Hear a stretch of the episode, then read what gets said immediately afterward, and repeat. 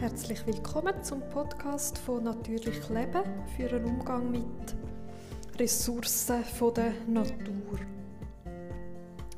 Heute geht es ums Putzen mit Wasser.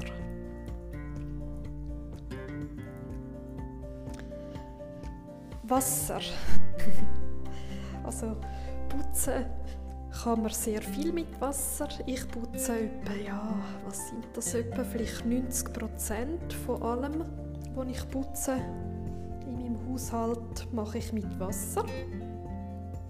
Immer mehr. Ich habe auch ein bisschen experimentiert, was alles super wird mit Wasser, was nicht. Es gibt auch ein paar Sachen, die nicht super werden mit Wasser.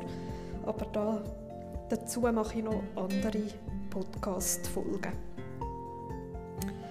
Mit Wasser wird eigentlich fast alles sauber. Wichtig ist, dass das Wasser so ein bisschen, ja, ich mache es meistens ein bisschen lauwarm, das Wasser, wenn ich putze und ein Lumpen, ein Lumpen habe, Putzlumpen, wo einigermaßen sauber ist. Und zwischendrin tue ich auch immer wieder mit Wasser den Lumpen auswaschen, dass immer wieder sauberes Wasser vorhanden ist zum Putzen. Also ich tue wirklich fast alles mit Wasser putzen. Sagen das äh, in der Küche, alle Ablageflächen, äh, Staub überall, äh, Badzimmer, alles Mögliche mit Wasser, äh, eigentlich alle Räume, auch von außen, Fensterläden, sogar Fenster habe ich lange gemeint, ah nein, mit Wasser wird das zu wenig sauber. Und ich habe festgestellt, dass es auch mit Wasser sogar sauber wird. Bei den Fenstern oder auch zum Beispiel beim Küchenherd oder beim äh, Backofen oder alles so Flächen oder Spiegel, Flächen, die sehr glatt sind, ist es wichtig, mit einem sauberen Tuch dann das Wasser gut trocknen es ist wichtig, dass das Tuch sauber ist ähm, und auch trocken, dass man das Tuch mehrmals, vielleicht sogar äh, mehrere Tücher hat pro Putzdurchgang. Habe ich mit mehrere.